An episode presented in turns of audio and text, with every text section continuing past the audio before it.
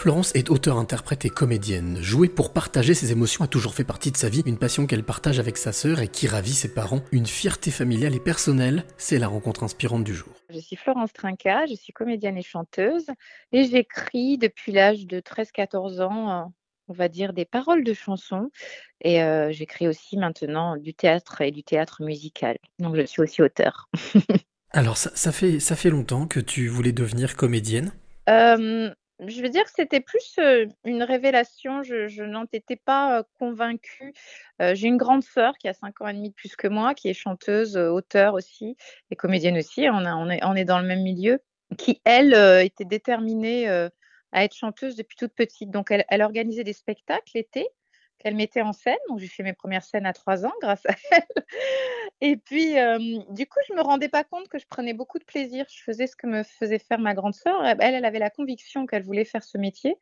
Et moi, ça m'est apparu, on va dire. Après, j'ai été dans une école de spectacle musical à l'école Alice Donna à Marseille. Et, là, j'ai commencé à me révéler et j'ai été plus attirée effectivement par le théâtre au départ, même avant le chant. Quel, plaisir tu prends exactement d'être, sur scène, d'être sur les planches et, de, donner du plaisir aux autres? Bah, Ce qui est sûr, c'est que c'est de la, de la joie. Je le vois encore plus dans cette période où ça m'a manqué. Euh, je crois que la joie, c'est vraiment, c'est vraiment la base. Après, bien évidemment, il y a les émotions, ça dépend ce, que l'on transmet. Cet échange dans le spectacle vivant qui ne pourra pas exister ailleurs. Euh, ouais, je c'est c'est effectivement j'avais écrit une chanson, pour un de mes premiers concerts qui s'appelait «C'est ici que je prends vie». Je crois que c'est un peu ce qui se passe effectivement, c'est un lieu qui me raccroche à la vie ou en tout cas à ces belles sensations. Tu parlais de cette grande sœur un peu coach qui te guidait, qui te manageait. cette relation aujourd'hui, elle existe toujours ou elle s'est, on va dire, apaisée? Ah non, on est très liés toutes les deux On est vraiment très liés, on habite à côté, on partage énormément de choses. Voilà, on parle de nos projets, de nos vies personnelles, on est très liés. Mes parents, en fait, nos parents sont, toujours à Marseille, on est des Marseillaises à la base. Donc, je pense que ça fera plaisir à ma maman quand elle écoutera ça aussi. Ça a toujours été son souhait que les deux sœurs restent très proches vu que les parents sont loin, même maintenant qu'elles sont grandes. Et donc, oui, on a un très beau lien. On a fait des choses aussi artistiquement ensemble. Oui, on a aussi créé ensemble. Quand tu dis justement, tu parlais de, de ton papa et ta maman. Euh, euh, qui sont heureux que, les deux sœurs euh, restent liées comme ça Est-ce que c'est, ça fait partie de l'éducation que vous avez reçue? Ça fait partie de votre chemin de vie? Oui, ça fait partie de l'éducation. Je pense que c'était important. On a une petite famille.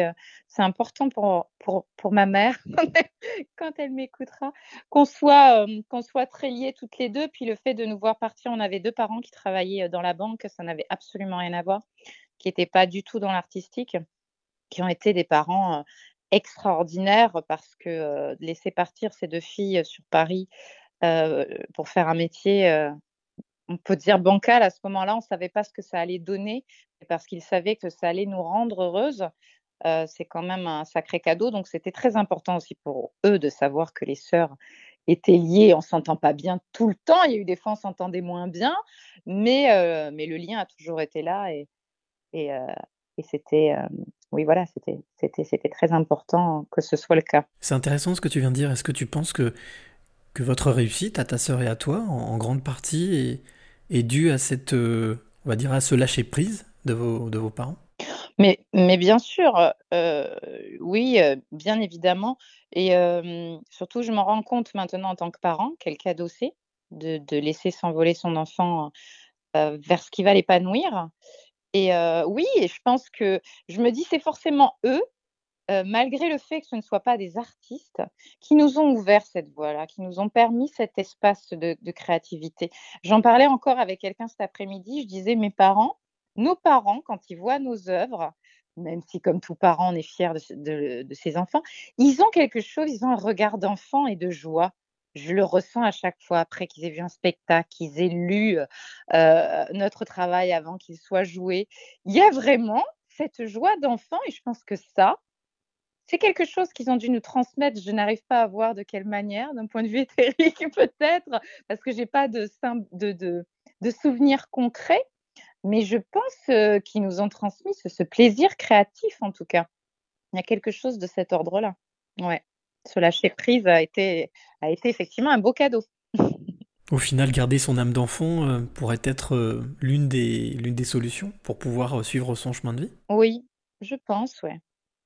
Je pense qu'on se, qu'on se reconnecte à sa joie d'enfant, de toute façon, c'est là où on se sent le plus à sa place. Hein. eh ben écoute Florence, la dernière chose que j'ai envie de te demander, c'est, c'est quelle, est, quelle est cette fameuse clé que tu auras envie de, donner ou de transmettre à celle ou celui qui t'écoute maintenant alors justement, c'est comme on parle d'enfants, c'est intéressant. Il y a eu un moment donné, dans ma vie, c'était il y a 4 ans où je me disais: «Ça va pas, ça va pas au quotidien, c'est pas évident le travail, c'est difficile, mais mais s'il devait plus m'arriver de grandes joies, je n'ai plus la foi». J'ai entendu cette phrase dans ma tête: «Je n'ai plus la foi» et là, derrière, j'ai entendu une voix dans ma tête, hein, c'était sans doute un peu moi, qui a dit: «Mais en fait, la foi, c'est quoi?» c'est croire au pouvoir de son imagination. J'ai noté cette phrase pour ne pas l'oublier. Et derrière, j'ai écrit une pièce que j'ai écrite en 3-4 jours sur une anecdote qui me traînait dans la tête depuis longtemps. Et euh, ouais, je crois que quand on n'a pas la foi, simplement se dire la foi, oui, c'est croire au pouvoir de son imagination, qui peut être très grand et qui peut être créatif. Voilà, ce sera ma clé.